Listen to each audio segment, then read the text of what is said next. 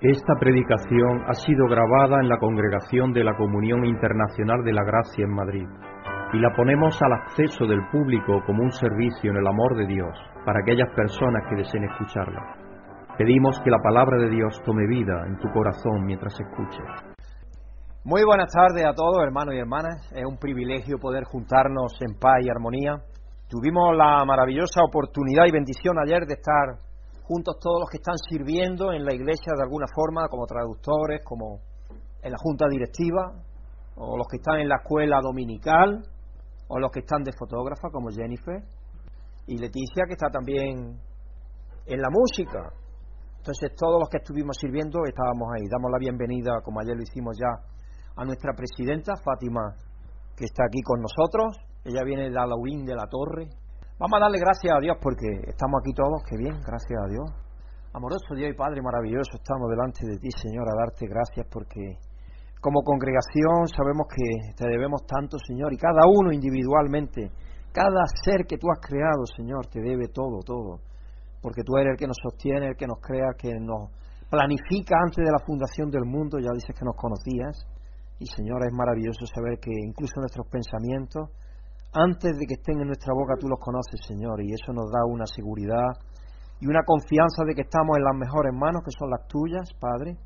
Así que te damos gracias por tu Hijo Jesucristo que vino a esta tierra libre y voluntariamente para reconciliar a todo el mundo contigo, Señor, y sabemos que eso se llevó a cabo allí en la cruz. Cuando Él dijo, consumado es, hecho está, ahí se llevó a cabo esa realidad, Señor. Y ahora tú estás llamando conforme a tu soberanía y sabia voluntad y de acuerdo al tiempo que tú tienes predeterminado a cada uno que venga a reconocer lo que es y lo que tú has hecho por cada uno de nosotros, Señor, y lo que nos quieres en tu Hijo Jesucristo. Así que te damos gracias por tu amor incondicional, por tu amor que no tiene límites, Señor, y que tú renuevas cada día tu misericordia para cada uno de nosotros, porque al fin y al cabo seguimos siendo pecadores, confiamos que por medio de tu Espíritu cada día menos, te pedimos que nos ayudes, Señor, a, a ser santificados cada día más, en tu presencia y a vivir más en integridad y en verdad y en honestidad, Señor, delante de ti, porque somos conscientes de que tú todo lo conoces y todo lo sabes. Te pedimos, Señor, que estés con nosotros aquí en espíritu, que por medio de la presencia de ese espíritu que es en realidad tú como Padre, tu Hijo y el Espíritu aquí en medio de nosotros, Señor, y es maravilloso, viviendo en nosotros también. Entonces algo asombroso, algo que no podemos realmente captar en la profundidad que tiene porque nosotros que éramos menos que el tamo de las eras o que las flores del campo que se pasan y hoy son y mañana han desaparecido. Tú, sin embargo, nos has mostrado un amor tan inmenso, tan cargado de misericordia y de bondad, Señor, que no podemos comprender en cabalidad, pero te damos gracias por él. Te pedimos, Señor, que la alabanza que te vamos a dedicar hoy sea agradable a ti. Te pedimos la bendición sobre de Noel y Leticia para que nos lleven en alabanza a ti con un corazón gozoso y alegre y agradecido y podamos de esa manera, Señor, ser puestos delante de ti, Señor, en una forma que sea agradable para ti.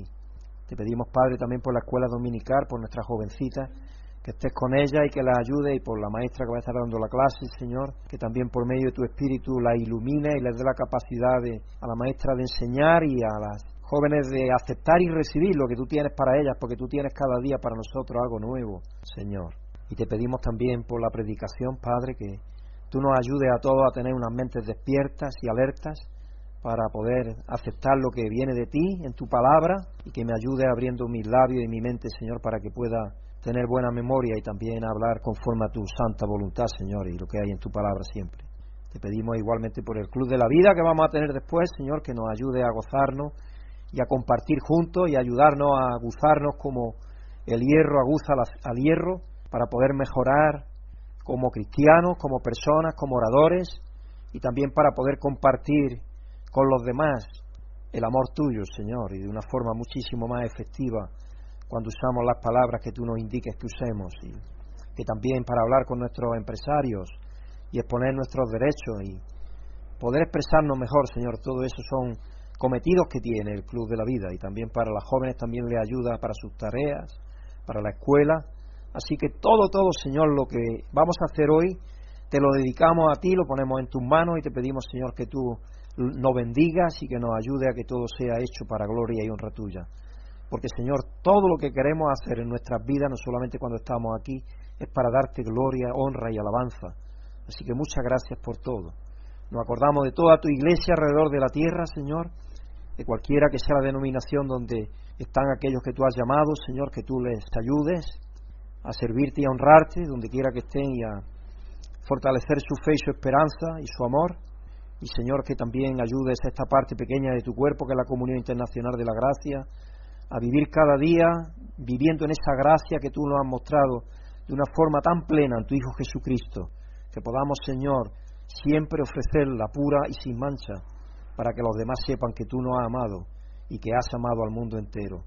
Dándote gracias, Padre, pidiéndotelo en el nombre maravilloso de nuestro Señor Jesucristo.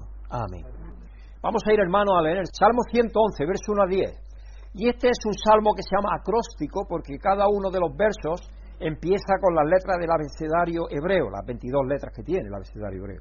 Alef es la primera, aleluya, alabado sea el Señor, alabaré al Señor con todo el corazón, en la asamblea, en compañía de los restos. Grandes son las obras del Señor, meditadas por los que en ellas se deleitan. Gloriosa y majestuosa son sus obras, su justicia permanece para siempre, ha hecho memorables sus maravillas. El Señor es clemente y compasivo, da de comer a quienes le temen. Siempre recuerda su pacto, ha mostrado a su pueblo el poder de sus obras al darle la heredad de otras naciones. Las obras de sus manos son fieles y justas, todos sus preceptos son dignos de confianza, inmutables por los siglos de los siglos, establecidos con fidelidad y rectitud. Pagó el precio de rescate de su pueblo, estableció su pacto para siempre. Su nombre es santo e imponente. El principio de la sabiduría es el temor del Señor buen juicio demuestran quienes cumplen sus preceptos. Su alabanza permanece para siempre. Es un himno de alabanza y acción de gracias ante la contemplación de las obras de Dios. Porque Él habla de las obras creadoras, de lo que Él crea, y también de lo que está haciendo en nosotros, porque Él hace maravillas para nosotros. Dice que, por ejemplo, los restos los mantiene bien, le da bien. Le da al pueblo de Israel la heredad que Él le tuvo para ellos.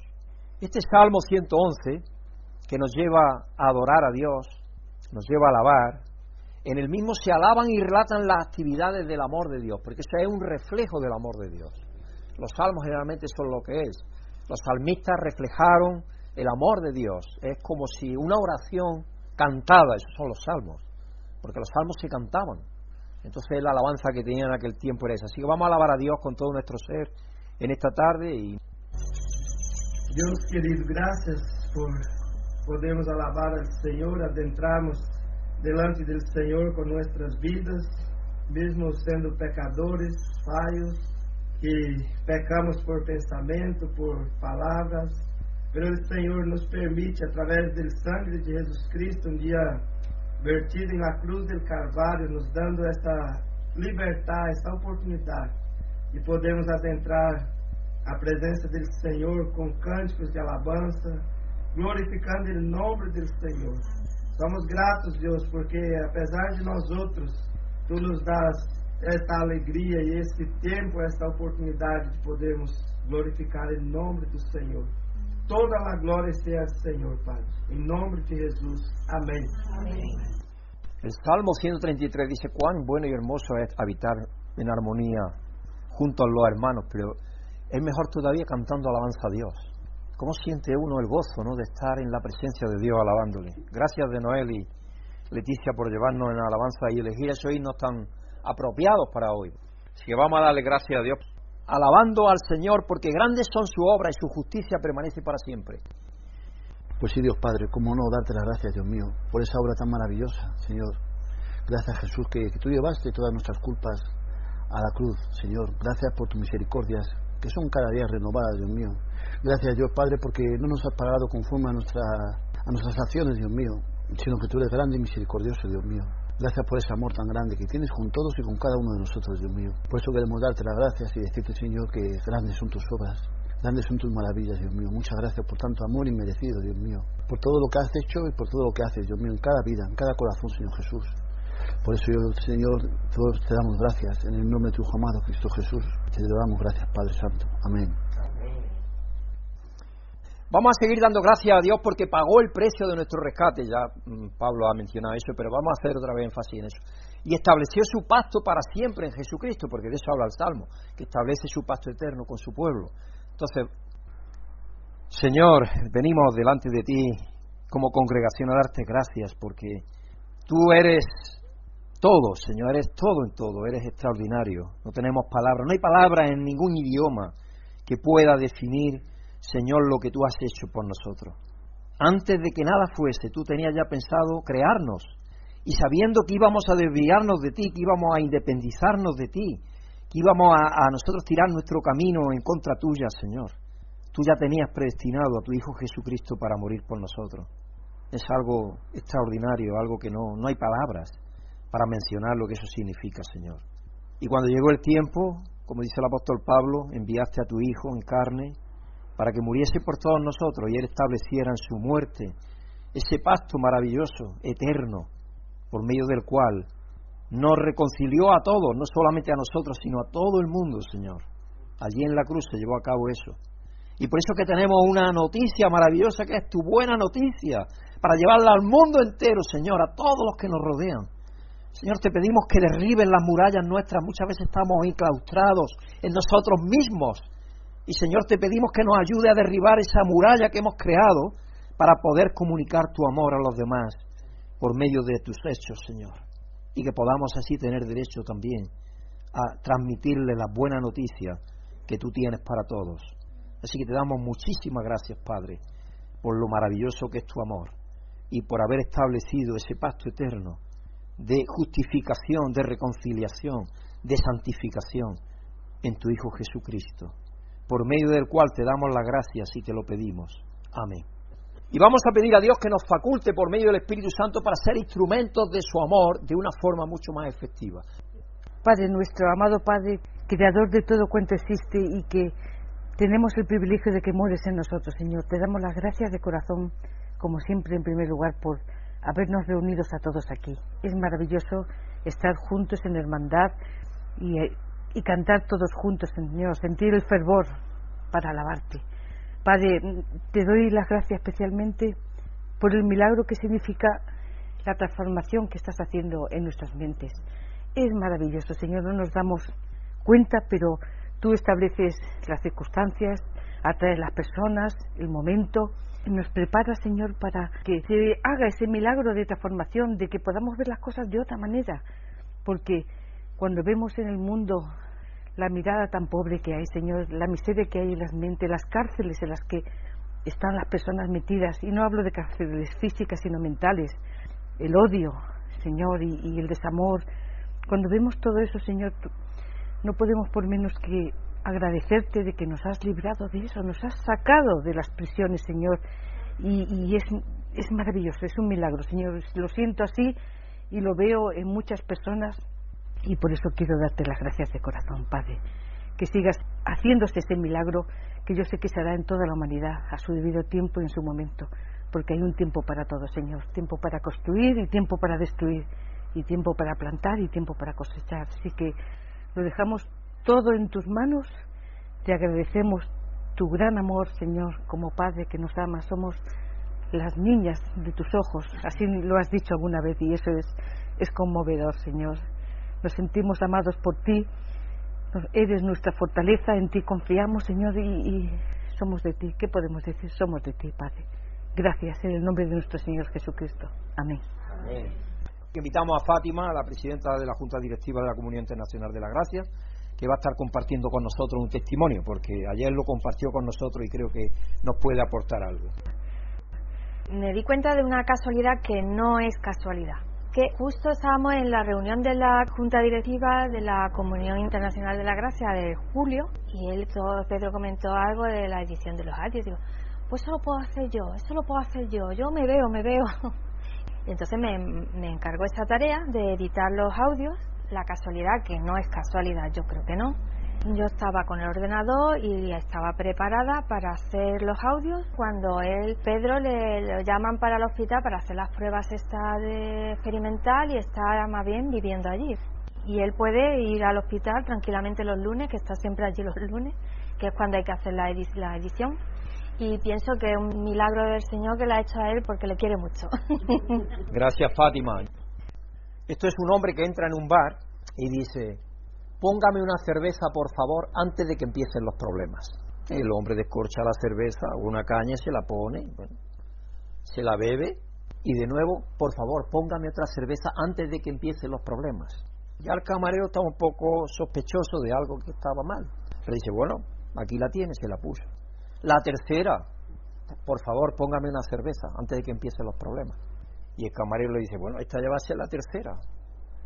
¿Qué problema es el que viene? Dice, el problema viene cuando usted me diga lo que es.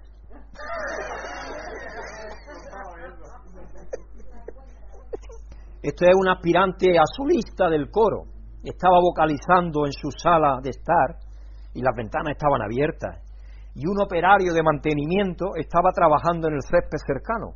Al verlo le preguntó ella, ¿qué le parece mi ejecución? Y él miró hacia arriba y dijo, estoy a favor de la misma. Lo hizo tan mal. Una muchacha y un muchacho se enamoran perdidamente. Cuando un nuevo trabajo envió al chico fuera a otra ciudad lejana. Y la chica era tanta devoción, tanto amor el que tenía, que todos los días le mandaba un telegrama, porque era el tiempo de los telegramas. Y eso durante tres años. Cada día pues llegaba la persona con el telegrama. Cuando llegó el punto en que se casaron. ¿Y sabéis con quién se casó? Con el cartero de telégrafo. el tema de esta semana, hermano, es el amor de Dios busca expresión. Deuteronomio 18, 15 al 20 habla de la, del profeta que surgiría entre el pueblo de ancianos, luego nosotros identificaríamos como Jesucristo. Sabe que es una escritura en la cual se profetiza Jesucristo. De vosotros Dios levantará un profeta al cual, que luego el apóstol Pedro, en libro de Hechos, lo identifica como Jesucristo. En 1 Corintios 8, 1 al 13, que es la escritura central del mensaje de hoy, es lo que vamos a tener como mensaje central, Pablo escribe a la iglesia en Corinto para fomentar un amor que edifica a los demás. Y en el Evangelio, en Marco 1, 21 al 28, destaca el ministerio de Jesús de enseñar y expulsar demonios. Y el título del mensaje de hoy es ¿El amor al conocimiento o el conocimiento del amor?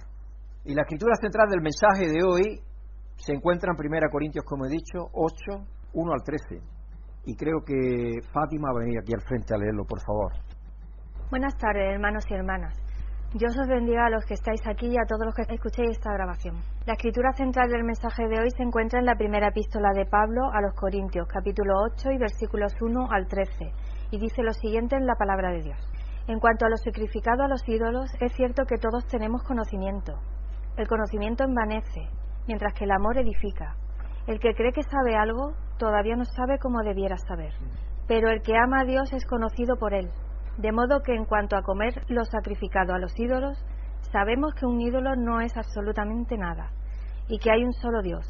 Pues aunque haya los así llamados dioses, ya sea en el cielo o en la tierra, y por cierto que hay muchos dioses y muchos señores, para nosotros no hay más que un solo Dios, el Padre, de quien todo procede y para el cual vivimos y no hay más que un solo Señor, es decir, Jesucristo, por quien todo existe y por medio del cual vivimos.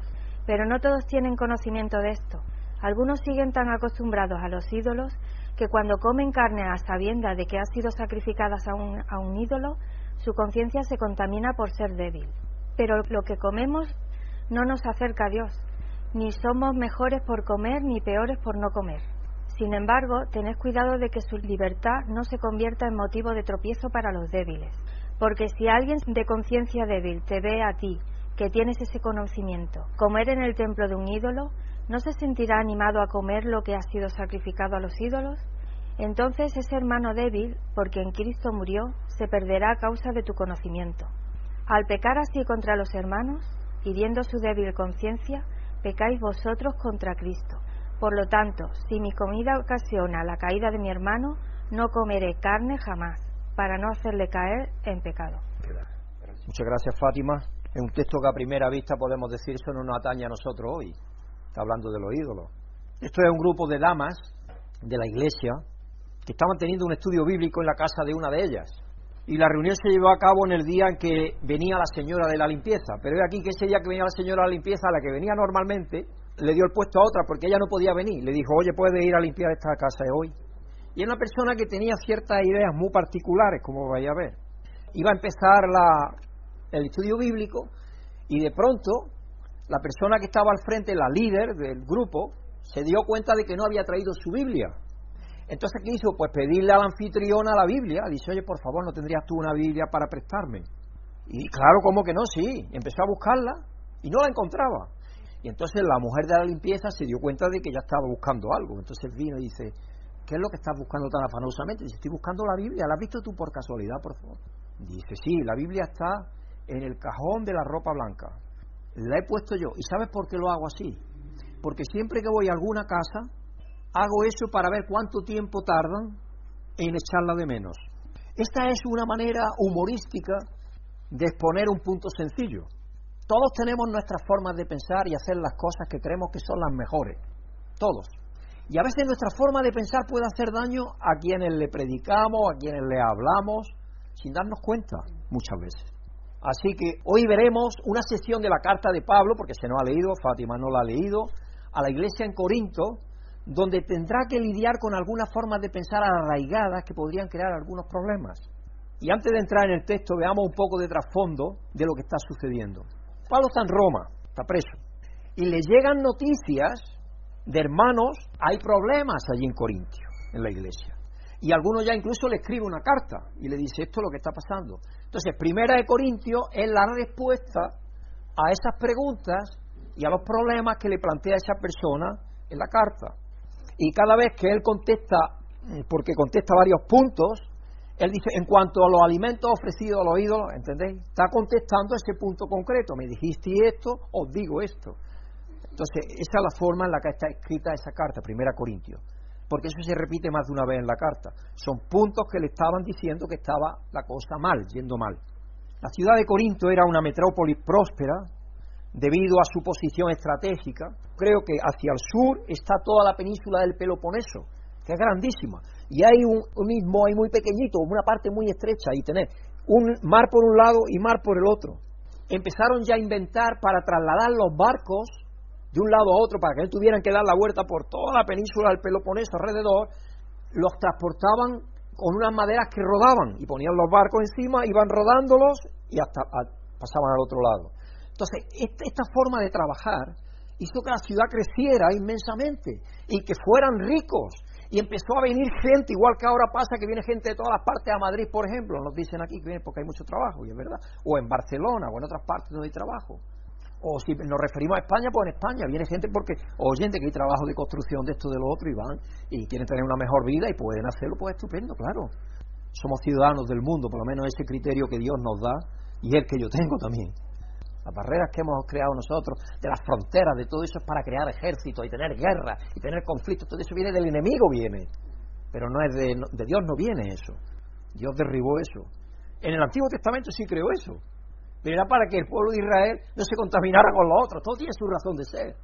Y luego después, en Cristo todo lo derriba. Dice, todo hecho nuevo. Y está derribando eso. No hay esclavo ni libre, ni hombre ni mujer, ni nada. Todo está derribado. Y esa es una diferencia que a veces pasamos por alto.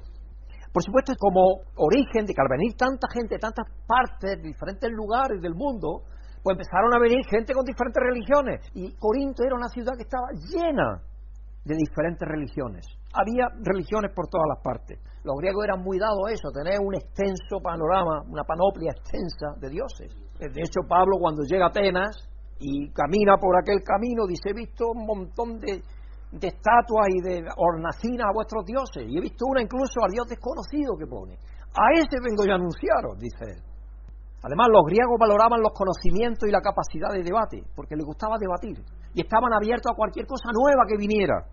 Estaban orgullosos de su capacidad de razonamiento, porque no en balde ahí nació el pensamiento clásico, ¿no? La idea de la filosofía, de la racionalidad, de pensar, de sacar conclusiones, de todo eso, ahí nació. Estaban también preocupados por sus derechos y libertades, porque ya había crecido la idea del individualismo, que hoy tenemos tan floreciente, y por las consecuencias de sus decisiones. ¿No te suena esto a lo que está pasando hoy? No deberíamos sorprendernos aquí en Occidente, ya que heredamos, como digo, gran parte de esa idea, de ese razonamiento, de esa forma de pensar de los griegos. Pero Pablo no va a desafiar su conocimiento o su lógica. Él contrastará su conocimiento con el conocimiento de Dios y su amor. Eso es lo que él va a hacer. Él no va a pararse a discutir si están acertados en lo que están discutiendo o no en este punto y el otro y razonar y aquí y allí no. Lo que hace es contratar lo que ellos piensan y cómo lo piensan con el amor de Dios, con lo que Dios es y con su amor. Y Pablo empieza a poder ver la necesidad de fundamentar todo nuestro pensamiento en quién es Dios. Dios es amor y cualquier conclusión a la que lleguemos, sea contraria a esa idea, es errónea. Cualquier cosa. Es decir, yo hace algún tiempo que os dije ya bastante tiempo, pero tenemos que preguntarnos cada vez que tomemos una decisión, ¿qué diría Jesucristo de esto? ¿Qué diría de esto? Porque muchas veces perdemos la percepción. Antes nos mencionaba Fátima el testimonio, y yo di gracias a Dios por ella, y a Dios primero, porque sé que Dios es el que mueve los corazones a estar dispuesto a hacer en su obra aquello que Él nos llama a ser libre y gratuitamente y voluntariamente, y esforzarnos y sacrificarnos por ello. Porque mencionamos esto en la Junta Directiva. La Junta Directiva nos dedicamos a hablar de todas estas cosas, de profundizar en qué queremos transmitir a todos los hermanos también. Y una de las cosas que estuvimos viendo es cómo ser más consciente de la acción de Dios en nuestras vidas. Porque muchas veces nos pasa por alto que Dios está actuando en nuestro beneficio, ignoramos incluso o dejamos de darle gracias porque ni siquiera lo percibimos.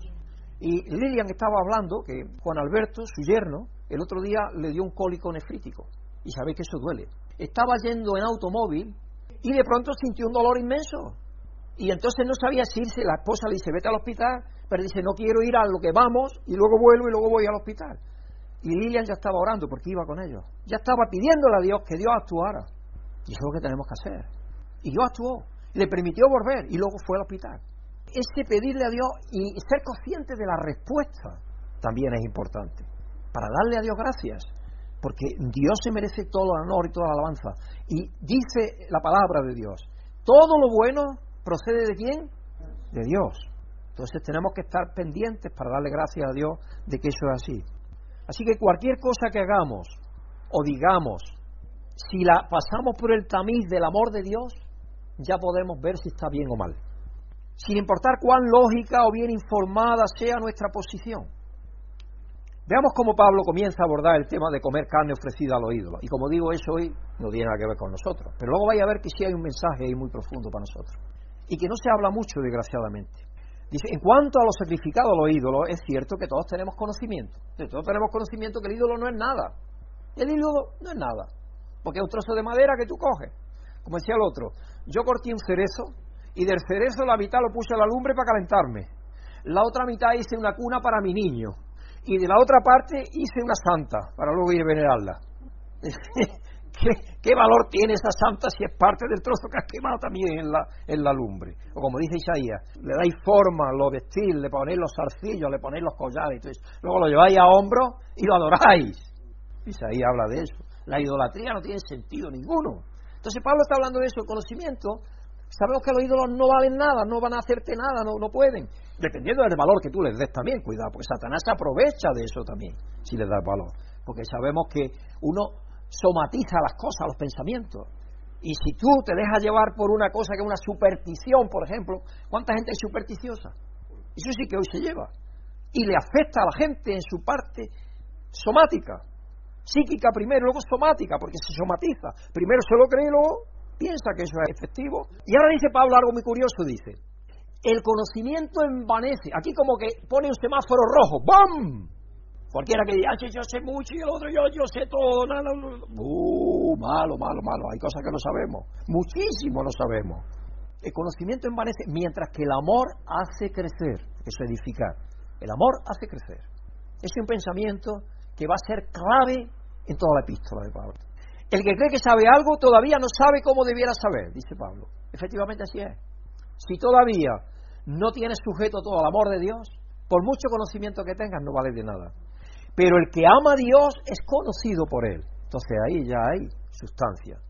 Y Pablo empieza partiendo del mismo terreno de juego al afirmar que todos tenemos conocimiento. Porque no es que se enfrente a ellos, sino que dice, efectivamente todos conocemos. Entonces, todos conocemos, pero ese no es el problema.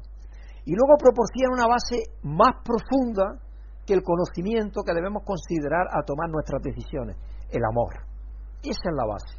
cualquier decisión que tomamos, el amor es la base sobre la cual tenemos que tomarlo.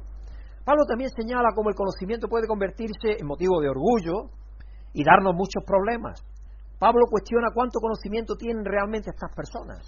En Corinto, el filósofo Sócrates dijo, solo sé que no sé nada.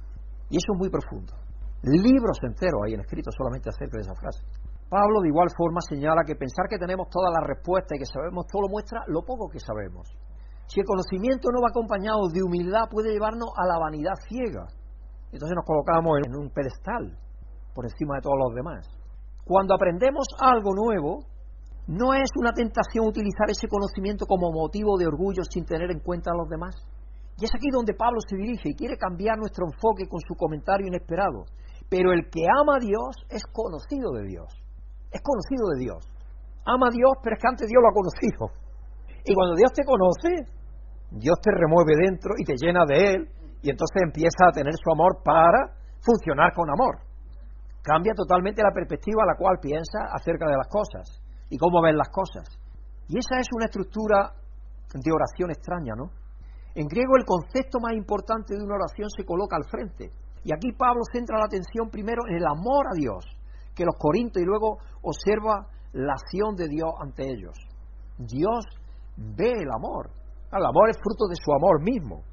Pero si Dios te ama, lo sabe con el conocimiento, pero no actúas con el corazón, ¿de qué te vale el conocimiento ese?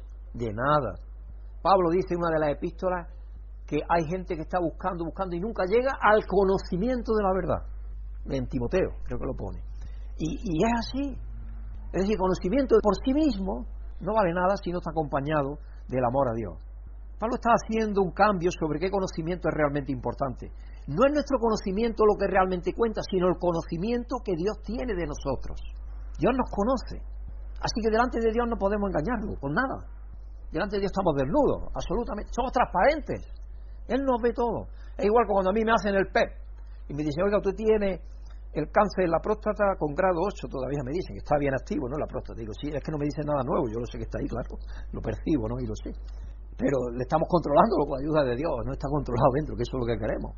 Y me dicen también, ah, tiene osteopenia, que es debilidad mineral en el coxis. Eso es a consecuencia de la quimio. Entonces, eso es lo que ve el pez. Pero es que Dios ve muchísimo más que eso, hermanos. Ve todo lo que pensamos, lo que dejamos de pensar, lo que teníamos planificado hacer y pensar. Todo eso lo ve. Entonces todo eso nos tiene que llevar a, como dice Pablo, pensar en que Dios nos conoce. En que Dios nos conoce. Entonces eso nos tiene que llevar a amar.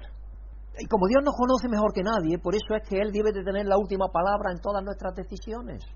Hemos tomado algunas decisiones bastante dañinas en el nombre del conocimiento y la libertad que no tiene en cuenta nuestro Dios trino del amor, que nos conoce mejor. Es una cuestión de confianza. Nosotros debemos recordar que la palabra de Dios no está para robarnos nuestra libertad ni nuestras elecciones. No. Él no nos deshumaniza. No. Continuamos siendo humanos los cristianos, tan humanos como éramos. Por el contrario, su objetivo es convertirnos en los seres humanos para los que Dios nos creó. Eso es lo que Él quiere sin coartarnos nuestra capacidad de libre albedrío, que Dios nos da, que es una cosa de las más hermosas que tenemos, ni la libertad. Pero ¿cómo usamos la libertad? Ese es el punto.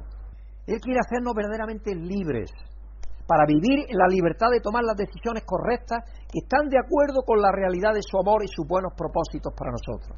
Esa es la libertad. Y podemos confiar en que Él sabe de lo que está hablando, ya que nos creó Él. Nosotros no sabemos, ni siquiera nos conocemos nosotros mismos muchas veces. Nos descubrimos nosotros, por ejemplo, algunas veces, pues no sé, a lo mejor un gesto de heroísmo o de maldad, también puede ser como el otro extremo, o de lo que sea, ¿no? Y cómo es que yo tengo esta reacción, ¿no? Y nos lo descubrimos a nosotros mismos a veces, porque Dios nos va mostrando dónde están las canas, las arrugas y las verrugas para que nos las... Es como yo digo, yo trato de peinarme como el, el de Facebook, Zuckerberg, pero yo no tengo nada de lo que él tiene pero tengo algo maravilloso, con muchísimo valor, nuestro Dios soberano. Básicamente, Pablo ha fundamentado el argumento basándose en una premisa completamente nueva. Él está diciendo, vamos a ver todo desde el punto de vista diferente, el punto de vista de Dios. Porque ellos eran racionales, muy individualistas, porque cada uno le discutía discutir su propia posición para defenderla. Eso hasta hoy lo tienen los griegos. Entonces, el individualismo lo había indiosado. ¿Estamos hablando de la sociedad de hoy? Creo que sí, ¿no? Esa es la sociedad que tenemos hoy. Hoy la sociedad que tenemos una sociedad que hemos convertido, se vamos a meter en general a todos, a nuestros hijos en dioses. Los reyes, los reyes de la casa, son los hijos. Cuando van luego a la sociedad, se dan cuenta que hay normas y que hay barreras. Yo lo digo por mi hijo, mi hijo Pedro, porque tiene un grupo hasta de 25 personas trabajando bajo su autoridad y dice, son muchachos de 20 años que creen que lo saben todo y no hacen nada. Y no siguen instrucciones tampoco. Tú le dices, ah, esto, esto, de esta manera, de esta manera, porque hay un protocolo, porque eso se tiene que seguir todo por protocolo. Y no lo siguen, porque creen que tienen más razón ellos que nadie. Esa es la sociedad que tenemos. Por lo tanto, educar a nuestros hijos con límites es lo mejor que podemos hacer. Les va a ayudar luego cuando van a trabajar encontrarse que están sometidos a las autoridades que tienen alrededor, al empresario, a la empresa, a esto, a lo otro, al gobierno, al Estado, a todo lo que conlleva someterse. Y si no, si no aprendes eso, mal vas. Está creando una bomba de relojería que en el futuro puede ser de que estalle y haga daño a él mismo o ella mismo y también a la familia y también a veces a la sociedad entera. Porque cuántas veces tenemos a esta gente que se mete en el terrorismo, en estas cosas, en la otra, que parte de ahí, de una instrucción mal errada. Entonces Pablo está diciendo, no, no, tenemos que tener, para valorar lo que tomamos, las decisiones que tomamos, tenemos que tener primero a Dios en cuenta, el amor de Dios. Y cómo Dios piensa. Eso es lo primero que tenemos que tener en cuenta. Vamos a seguir leyendo, 1 Corintios 8, verso 4 al 6. De modo que en cuanto a comer los sacrificados, los ídolos, sabemos que un ídolo no es absolutamente nada. Y que hay un solo Dios. Pues aunque haya los así llamados dioses, ya sea en el cielo, en el cielo están por ejemplo, el Antiguo Testamento dice, la palabra Elohim la utiliza para los ángeles, para los arcángeles, para todo eso, para los jueces también se utiliza la palabra Elohim. A eso se refiere. En el cielo se refiere a las majestades y también a los poderes maléficos también. Y luego, a nivel humano, toda la panoplia de dioses que tenían ellos en Corinto. Por lo tanto, a eso se refiere. Y por cierto, que hay muchos dioses y muchos señores. Para nosotros no hay más que un solo Dios. Ahí está diciendo. La criba es una y única. No hay varias el Padre de quien todo procede y para cual vivimos y no hay más que un solo Señor, es decir, Jesucristo, por quien todo existe y por medio del cual vivimos. Entonces Él cierra todo. Él dice, tenéis problemas con los dioses porque si tú ves a tu hermano que está comiendo el sacrificado de los dioses, en tu mente lo que tienes es problemas con los dioses que no tienen de valor. Todavía no sabes quién es Dios. Y eso es lo que está diciéndoles. Tienes que pensar en qué es Dios, el único Dios. Pablo no tiene problema en estar de acuerdo con la afirmación de que hay un solo Dios. Y por lo tanto los ídolos están vacíos de la existencia real. Pablo les dice a ellos un cordial amén, pero él va más allá. Luego habla de este único Dios, como un Padre a quien pertenecen todas las cosas, incluidos nosotros mismos. Sí, Dios tiene autoridad sobre todo. También agrega que este es un solo Dios, incluye a Jesucristo, que es el Señor. Pablo está trayendo a casa una distinción muy importante acerca de este único Dios que los corintios están usando para justificar sus decisiones. Este Dios es un Dios que se nos ha revelado como Padre, como Hijo y como Espíritu Santo, que es el Señor de todo lo que existe. Así que no necesitamos o no estamos en condiciones de saltar nuestro conocimiento ni nuestra libertad sobre el Dios creador trino de amor, que es el Señor de todo. Sabemos que Él es supremo, Él está por encima de todo. Por lo tanto, no tenemos necesidad de andar con si este conocimiento que viene de este lado, del otro, de más allá, es verdad o no, porque es, entretenernos. Y este mundo lo que quiere es entretenernos de esa manera.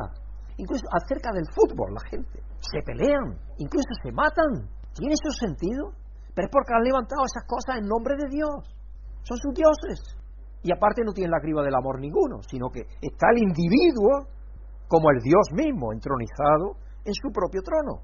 Y así tenemos la sociedad que tenemos. Ahora que Pablo ha establecido quién es Dios, resaltará el punto que faltaba en el conocimiento de los corintios.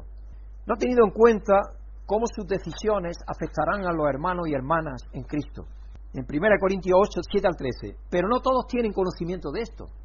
Ni que el ídolo no es nada, que lo importante es el amor de Dios, que Dios es el que es soberano. Algunos siguen tan acostumbrados a los ídolos que cuando comen carne, a sabiendas de que ha sido sacrificado un ídolo, su conciencia se contamina por ser débil. Pero aquí viene el amor de Dios porque ya estamos pensando, ah, bueno, pues este está comiendo a los ídolos, que va, es que, que tenga problemas, él lo tiene, yo no lo tengo. Esa es la reacción humana, ¿eh? La reacción humana es esa, en todo, en todo lo que hacemos. El que tiene problemas, yo no lo tengo. Ahora Pablo nos va a pegar un hachazo. Atentos que nos va a pegar un hachazo bueno. A todo. Pero lo que comemos no nos acerca a Dios. No somos mejores por comer ni peores por no comer. Eso no tiene importancia. Sin embargo, tenés cuidado de que tu libertad no se convierta en motivo de tropiezo para los débiles. Ah, ya te está dando. Ya está diciendo, cuidado con lo que piensas y con lo que apruebas. Porque si lo que tú apruebas debilita la conciencia del hermano, ¿qué le preguntó Dios allí en Génesis cuando Caín mató a Abel? ¿Dónde está tu hermano? ¿Y qué le contestó? ¿Soy yo acaso el pastor de mi hermano? Y Dios le dijo, sí eres, sí, sí eres el pastor de tu hermano, sí eres el pastor de tu hermano. Sin embargo, tener cuidado de que tu libertad no se convierta en motivo de tropiezo para los débiles. Porque si alguien de conciencia débil te ve a ti que tiene este conocimiento de que los ídolos no son nada, comer en el templo de un ídolo, ¿no se sentirá animado a comer con lo que ha sido sacrificado a los ídolos? Y entonces su conciencia sería contaminada. Entonces, si ese hermano débil, porque en Cristo murió, se perderá a causa de tu conocimiento, porque también dice Pablo más adelante que el que come sin tener su conciencia limpia, le es pecado. El que acepta algo sin tener su conciencia limpia, le es pecado para él o para ella. Al pecar así contra los hermanos, hiriendo su débil conciencia, pecáis vosotros contra Cristo. Por lo tanto, si mi comida ocasiona la caída de mi hermano, no comeré carne jamás, para no hacerle caer en el pecado. Los corintios, hermano, basados en su conocimiento sin estar contrapesados por el amor de Dios, tenían vanidad y orgullo. Y quizás dirían, son los que no tienen conocimiento de que los ídolos no son nada, los que tienen el problema. Que ellos lo resuelvan. A mí que me cuentan. Yo soy libre individual. ¿Sabéis lo que Cristo viene y hace? Cuando Él viene, él lo que hace es trastocar precisamente de una de las cosas que estaban ya influenciando mucho incluso al mundo hebreo, porque la comunidad hebrea ya estaba siendo resquebrajada, porque las sinagogas se habían establecido y tenían diferencias unas con otras, quién era más rico, menos rico, todo eso. Entonces, el sentido de comunidad se había perdido. Cristo viene y lo que hace es restablecer el sentido de comunidad. Él es el centro, Él es Dios y nosotros somos en Él y Él en nosotros. Y de ahí, o estás o no estás, no te puedes escapar. Si eres la comunión de Dios, eres la comunión de Dios. Si no, estás fuera. Y eso viene Cristo a establecerlo. Por eso es que Él siempre nos habla. Si vosotros leéis el Nuevo Testamento, veréis que siempre dice nosotros, a vosotros. Todo está escrito para la comunidad. Difícilmente está algo escrito, muy poco. Hombre, a menos que le diga a Filemón o a Onésimo una cosa determinada, pero la mayoría de las veces está escrito para la comunidad de los creyentes. Dice 1 Corintios 10. ¿No participamos todos del mismo pan? ¿No participamos todos de la misma copa? siendo muchos, somos uno en Cristo, dice él. Esa comunidad es la que él viene a establecer. Y por eso tenemos que preocuparnos de los otros. Porque cuando yo me preocupo del otro, me estoy preocupando de mí mismo también. Porque ese es el concepto que tenemos que tener. ¿Cómo traemos a la actualidad este discernimiento en amor a Dios y a los demás? Y aquí es donde viene el punto. Por ejemplo, hermano, yo no sé si estáis de acuerdo conmigo, pero espero que sí lo estéis, porque yo es algo que percibo cuando voy por ahí visitando congregaciones y veo en televisión algo, en algunas congregaciones cristianas, la forma en la que se visten los cristianos hacen que las iglesias parezcan más una pasarela de moda que un lugar donde la juventud aprende a vestir con modestia, como el apóstol Pedro dice que se debe hacer en los cristianos. Por ejemplo, ¿sabéis que una cosa que a mí me molesta mucho? Y un día estuve entero buscando con Brígida los pantalones apretados, porque yo lo que no quiero es mostrar paquete. Me parece indecente y absurdo y no cristiano. Esta es la sociedad que tenemos. Y es una sociedad que se parece mucho más de lo que nosotros pensamos a la de Corintio, a la griega.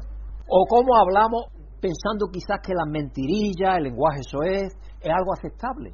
Porque como esta sociedad lo acepta, pues nosotros también lo aceptamos. Y el cristiano que debe a lo mejor, que está recién convertido, lo que sea, dice, pero yo creía que esto no se podía. Pero como te ve hacerlo a ti, dice, pues yo también lo hago. Y lo estamos metiendo en pecado. Y si nosotros como vestimos o como hablamos no tenemos en cuenta al hermano cómo le puede afectar, estamos pecando. Estamos pecando. Y es bueno que pensemos en eso, hermano. Y es traer este mensaje al mundo actual de hoy, es lo que, es lo que nos afecta a nosotros. Es donde sacamos nosotros la conclusión que tenemos que sacar. El conocimiento nos puede llevar a pensar, bueno, yo tengo libertad para vestir o hablar como quiera. Porque eso está muy de moda hoy. Yo soy libre para hacer lo que quiera. Las personas que tienen el problema es la persona que considera que no voy bien vestida o vestido con modestia, sino que cree que voy provocando. Así que él, ella o ella tiene que cambiar su forma de pensar. Esa es la forma que pensamos, en general. Pero no es la forma a la cual Pablo nos instruye a pensar. Porque eso es ignorar que tenemos que tener el amor de Dios primero en nuestra vida. ¿Cómo afecta lo que yo hago, digo, o cómo voy a los hermanos? De eso es lo que está hablando Pablo. Pero ¿tiene en cuenta el amor el hermano o la hermana con ese razonamiento? Creo que Pablo diría, si la forma en la que vistas o la que hablas puedes llevar a pensamientos pecaminosos a mi hermano o hermana, entonces me abstendré de vestir así o de hablar de ese modo. Eso lo diría Pablo hoy. Y eso que estamos viendo y considerando, hermano, es traer a la actualidad la escritura. Porque si nos leemos eso como una cosa que es del primer siglo, y decimos, no, si hoy los ídolos no. Los ídolos tenemos nosotros por todos los lados, no, creerme. Ídolos tenemos por todos los lados. Muchas veces nos engañamos nosotros mismos. Pero tenemos ídolos de las modas, de la música, de tantísimas cosas. Pablo está expresando el punto general que planteó en 1 Corintios 6:12. Este es el punto general que señaló en la otra parte de la escritura. Todo me está permitido, dice Pablo. Es curioso, todo me está permitido, pero no todo es para mi bien. Todo me está permitido, pero no dejaré que nada me domine. Ese es el punto. El amor de Dios, de nuevo. Pensar que puede hacer algo no siempre significa que pueda hacerlo. Había otros creyentes en la iglesia de Corinto que no poseían el mismo conocimiento que algunos. La iglesia de Corinto también incluía judíos junto con gentiles, porque era una iglesia muy diversa. Por lo que algunos de estos hermanos y hermanas judíos pueden haber considerado comer carne sacrificada a los ídolos como una actividad idólatra, sin mencionar que no era kosher. Los creyentes gentiles, por otro lado, tenían el problema de relacionarse con su amigo y vecino, donde hubiera sido difícil evitar comer de esta carne, porque si te invitaba un gentil, a un cristiano gentil también a comer, por lo más normal es que había en la mesa comida sacrificada a los ídolos. Ahí tú tenías que tener la sabiduría suficiente si había personas que tenían todavía problemas con su conciencia porque venían a lo mejor del mundo judío, vamos a suponer que era una comida donde había judíos también. Entonces ahí tendrías que hacer un juicio de ver a quién menos daño le haces.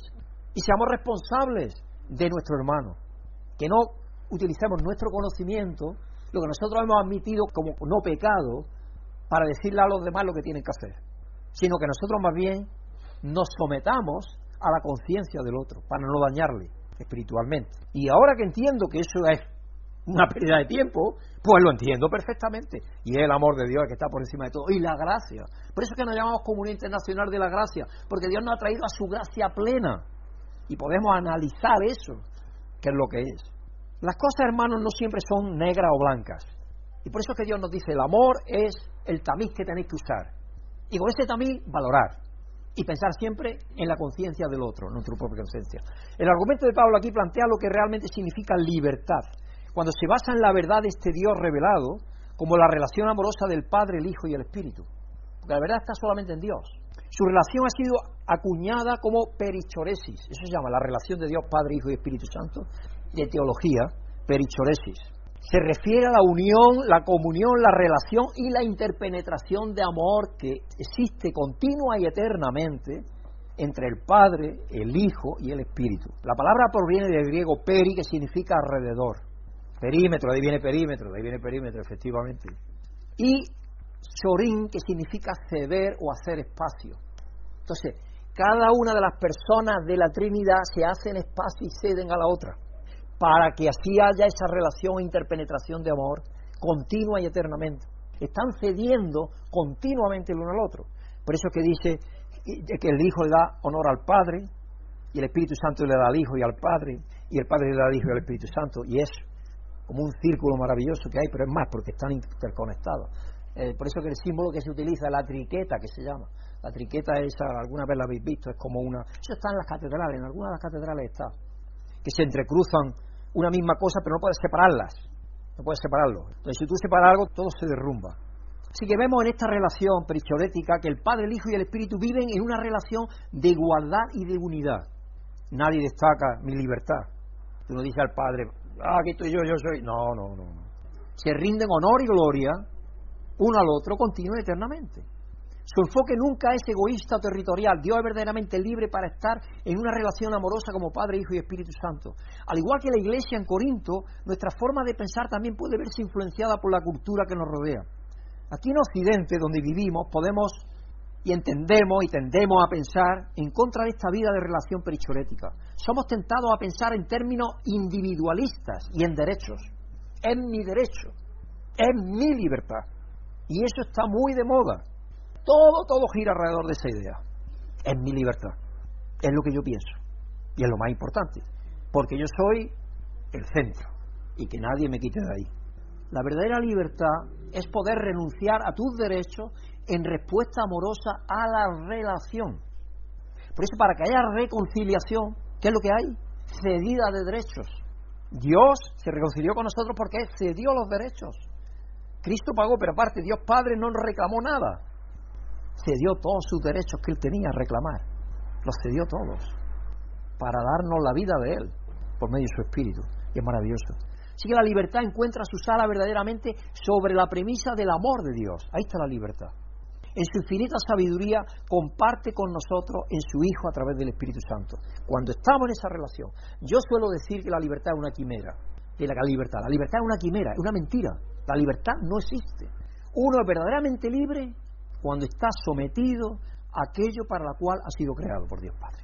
¿Estáis de acuerdo con eso? La palabra es sometido. Tenemos que someternos a aquello para lo cual hemos sido creados. Y eso es algo que normalmente el Dios de este mundo no le gusta y nuestra mente actúa para que echemos por tierra toda esa idea. Y nosotros seamos el centro de nuevo, porque eso es lo que Él quiere. Pablo también presenta un argumento, estoy terminando ya, lógico propio. Le da la vuelta a la cosa. Si no es un problema, ¿por qué pones tanto énfasis en comer? Porque en realidad lo que quieres es ser Dios de ti mismo. Ese es el problema. Claro. Quieres levantarte como tu propio Dios. No tienes en cuenta al otro. ¿Por qué no dejar pasar esto para abrazar lo que sí es lo más importante, amar a tu hermano? Y así es como concluye Pablo, él mismo afirma que preferiría no comer carne nunca si va a causar daño a otra persona. Imaginaros qué, extremo, ¿no? Se va al extremo total. Pero eso es amor, eso es amor. Esta es una elección que realmente libera por amor. Es de someterte siendo libre. La verdadera libertad, hermano, no se expresa en poder hacer lo que uno quiere. La verdadera libertad es poder prescindir de lo que queremos por el bien de otro. Esta es la libertad que vemos en nuestro Señor Jesucristo, quien fue a la cruz por nosotros, sin tener que ir sin deber nada absolutamente, libre y voluntariamente se entregó por nosotros. Esa es la libertad. Esa es la verdadera libertad. Si lo llamamos Señor y queremos entrar en, en, su libertad, queremos pensar dos veces nuestra libertad en ciertos temas para discernir cómo puede afectar a otros. Debemos de pensar antes de actuar. Esto no significa que debamos andar con pies de plomo para evitar cualquier riesgo de ofender la autoproclamada sensibilidades de todos. Eso es imposible. Y no es en absoluto lo que Pablo está diciendo en este pasaje. Nuestras decisiones deben basarse en el amor que vemos en Jesucristo y que se nos proclama en su palabra. ¿Cómo de libre eres? ¿Te resulta difícil renunciar a algún derecho o libertad por el bien de otro? Jesús nos ofrece su libertad y su amor. Y el oído del Padre siempre está atento a escuchar nuestras oraciones pidiendo sabiduría para discernir qué es lo mejor en cualquier situación que estemos. Teniendo en cuenta la amonestación de Pablo a los Corintios, hoy sería un buen día para revisar cualquier elección que estás haciendo en nombre del conocimiento la libertad que pueda ser un obstáculo para otra persona. Hermano o hermana, no te dejes influenciar por la cultura individualista y egocéntrica griego-romana influenciada por el Dios de este mundo, que sabemos que está ahí, que utiliza todo eso. No crezcamos tanto en el amor al conocimiento como en el conocimiento del amor. Amén. Que Dios nos ayude a interiorizar estos conceptos básicos, pero que son profundos, que no tienen que ver nada con lo sacrificado, los ídolos, pero que tiene que ver en realidad también. Que Dios nos ayude a poner en práctica lo que Él nos enseña en su palabra. Y ahora le vamos a pedir a, de Noel, por favor, pase aquí al frente y despide en oración. De Noel, por favor. Eterno Padre, gracias por nos dar esta libertad, por nos llamar como hijos del Señor ahora y amarnos a Ti como nuestro Dios Todopoderoso. Queremos ser servos de Jesus Cristo, a cada dia servir solamente a Ele em unidade, em comunhão, em alegria, em gozo, sabendo que o Senhor permite que encontremos pessoas que pensem diferente, que age, que está agindo diferente no mundo, pero tu nos dá esse conhecimento de ti mesmo para que podamos também abraçar a outros irmãos, a outras pessoas e como filhos do Senhor também manifestar o amor, também manifestar nossa gratidão e nossa alegria de sermos uma família. Graças, Senhor, por tudo, te alabamos y te pedimos que nos capacitas siempre como Comunhão Internacional de la Graça a sermos aqui em Madrid, em outras partes do mundo, esta igreja que o Senhor mesmo requer de cada um de nós outros. Graças, Padre, em nome de Jesus. Amém. Si has sentido la bendición de Dios por medio de esta predicación, agradecemos tus oraciones y apoyo para que este ministerio pueda seguir siendo usado por Dios para bendecir a otros. Pedimos que el amor y la paz de Dios, que sobrepasa todo conocimiento, llenen tu vida.